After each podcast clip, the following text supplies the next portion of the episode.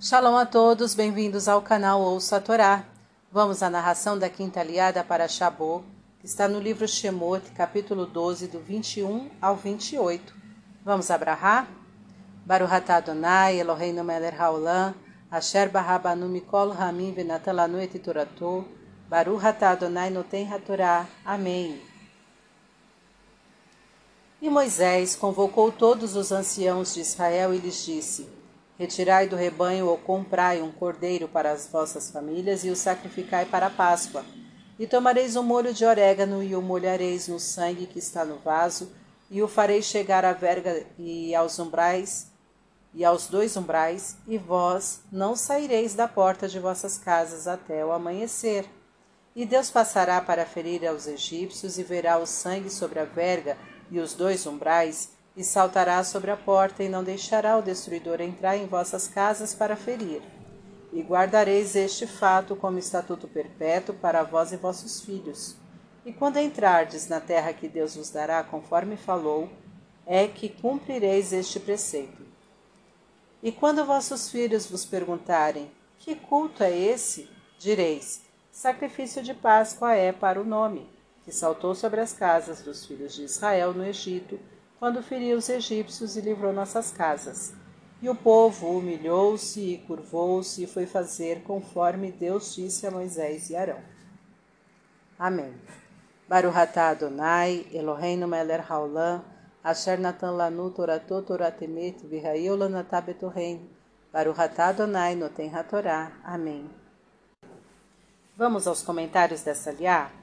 As ordens para o povo foram passadas através dos anciãos. Isso demonstra respeito em relação aos mais velhos, que, por terem maior sabedoria, questionam menos e impõem respeito ao restante do povo. Os mais idosos devem ser respeitados pelos mais novos, que devem encontrar naqueles a sabedoria fundamental para orientar suas vidas. O orégano serve para temperar a comida, dando-lhe cheiro e sabor agradáveis. Simboliza a alegria, o sangue simboliza a vida. A porta identifica os moradores. Deus pede que os hebreus se identifiquem com a alegria de viver. Devemos procurar temperar nossas vidas com alegria e demonstrá-la para todos. Deus não queria que os hebreus saíssem de suas casas para não verem detalhes do que estava ocorrendo e para que confiassem nele de que o que estava sendo feito era o melhor para o povo.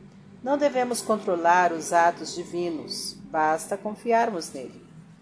Deus não precisava desses sinais para saber que lá moravam hebreus, pois ele tudo sabe, mas ele queria que as pessoas participassem ativamente de sua salvação.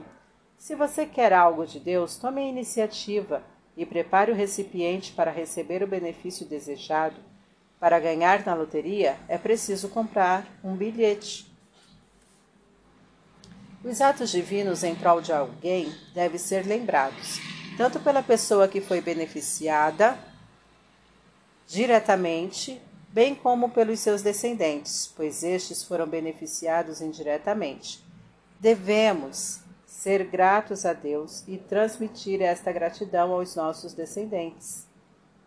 O culto que deve ser lembrado é o sacrifício do Cordeiro Pascal.